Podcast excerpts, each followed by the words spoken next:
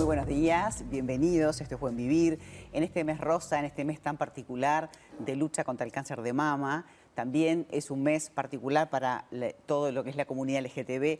Hoy vamos a hablar de oncofertilidad, vamos a hablar de, de todos los procesos que se pueden hacer para ser madres y padres. Y lo vamos a hacer, por supuesto, con el doctor Roberto Suárez, especialista en justamente reproducción humana, director de la Clínica Suizoamericana. Es un placer tenerte, Roberto. Igualmente, es un placer para mí estar Tenemos con, como, ustedes. como dos temas para hablar, ¿verdad? Sí, sí, es un mes, es un mes eh, rico en, en ese sentido, porque es un mes de concientización de temas muy trascendentes. Claro. ¿eh? Como tú dijiste muy bien, es un mes en el cual hay una concientización de una patología eh, maligna, neoplásica, eh, la más frecuente en la mujer.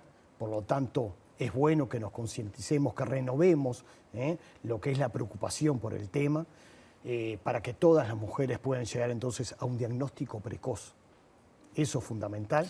Y además la posibilidad de que a pesar de tener un diagnóstico precoz de cáncer y de repente pasar por procesos, este, no sé, quimio, radio, la posibilidad de ser madre, ¿no? Que eso es, la gran novedad. Yo creo que, casi te diría eh, que es fantástico ver eh, la idea con la que viene la, mujer con una patología oncológica cualquiera, pero en este caso hablemos del cáncer de mama, este, que viene realmente eh, ilusionada con poder curarse. Este, hace una década atrás, cuando uno hablaba con una paciente con una patología neoplásica, venía realmente este, preocupada por el tema, por supuesto, pero con una desesperanza total de cómo iba a ser su evolución. Sin embargo, hoy ya vienen con una ilusión tremenda de que su evolución va a ser buena. Entendieron que la curación de las patologías oncológicas hoy es una realidad y por lo tanto vienen con mucha ilusión de plantearse la vida después del cáncer. No tengamos miedo de llamarla así, la vida después del cáncer la vida después de, su curación, la vida después de esa sobrevida que estamos este, todos muy esperanzados en tener. Y en el caso de mujeres jóvenes, con y dentro de eso, la necesidad o querer proyectarse y formar hoy se una lo están, familia. Hoy se lo están planteando con seriedad. Eh, ninguna paciente viene a planteárselo por si pasa algo. No, no. Todas vienen con la idea de, doctor, para cuando esté curada, yo quiero ser madre.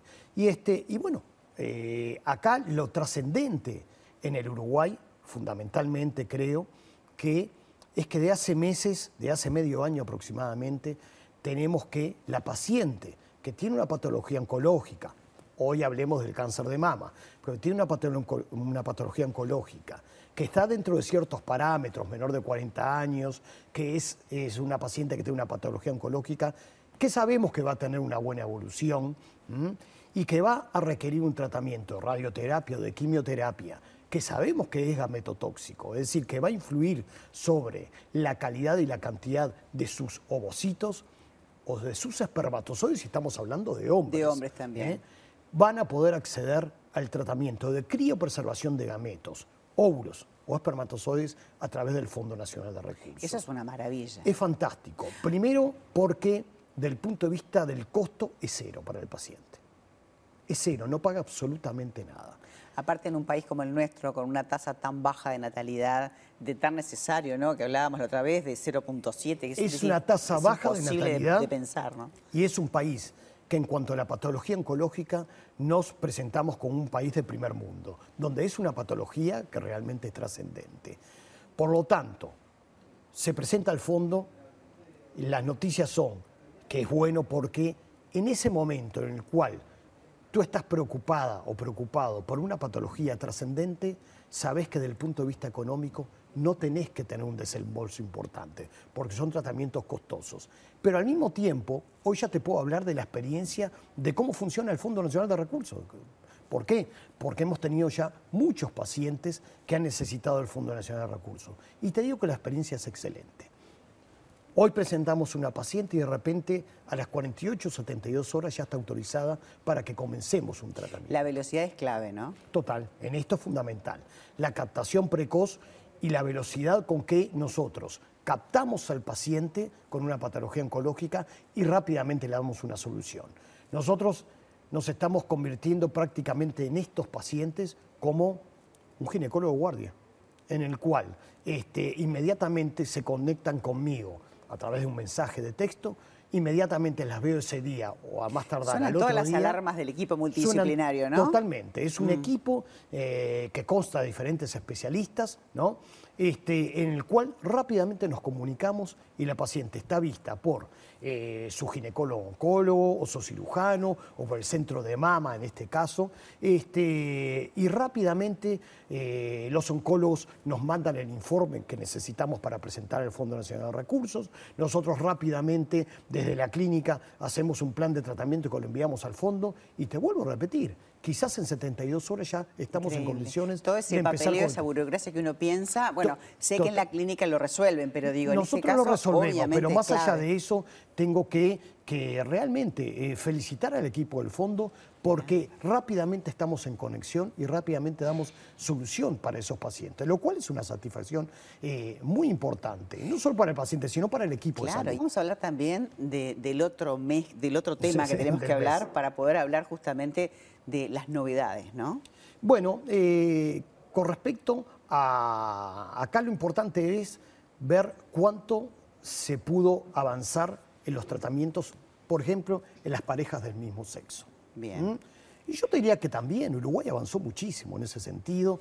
Somos pioneros en esos tratamientos, eh, Uruguay digo, en América Latina, este, y el acceso también es mucho más simple. El plan ropa es uno de Eh, ellos. El plan ropa es precisamente, es un plan espectacular. Yo lo, lo- lo apoyo 100% porque realmente en mujeres, este, en parejas que, homosexuales femeninas, eh, esquemáticamente para que la, la, este, la audiencia, lo, eh, la teleaudiencia lo, lo lo sepa cuál es, eh, se estimula a una de las integrantes de la pareja, se obtienen sus óvulos, se los fertiliza obviamente con espermatozoides donados y esos embriones que se consiguen se los transfiere a la otra integrante o sea de que la pareja. es- ese niño o niña que viene, viene con material genético de ambas madres. Yo te diría que sí, que, que permite eh, además la participación Claro. completa de la pareja. Está eh, la información genética de uno y la epigenética. y la epigenética del de la otro, otra. ¿verdad? Por lo tanto, es muy interesante, es sumamente emotivo, además, el esfuerzo que hacen los dos. Este, es un tratamiento de alta complejidad que este, aún no está financiado por el Fondo Nacional de Recursos. ¿no?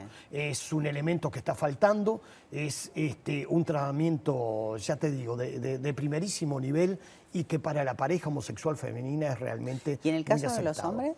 Y ahí todavía estamos en falta. Todavía estamos en falta, ¿por qué? Porque todavía eh, el tema del útero subrogado es complejo en el Uruguay. Se ha tenido avances hace unos meses en el sentido que eh, hoy se permitía, hasta hace unos meses se permitía que el útero subrogado, que es requerido en una pareja de homosexuales eh, masculinos, ¿por qué? Porque los embriones que se consiguen hay que transferirlo a un vientre subrogado, a una Claro. mujer que preste su útero.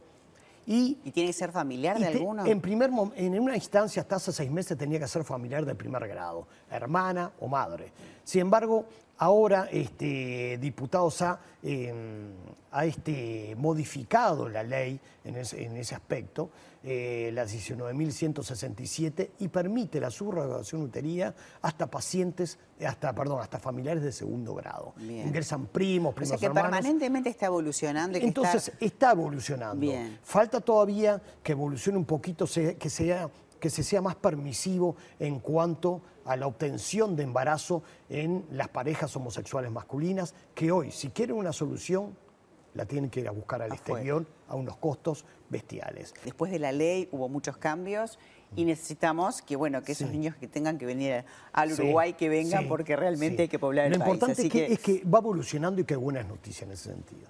Roberto, muchísimas gracias y además decirles que en la clínica te facilitan todos esos trámites Sí, engorrosos sí, que eso sí. es una gran solución, Sí. así que recomiendo que se acerquen a la clínica sudamericana. Roberto, muchas gracias. Por favor, un gusto.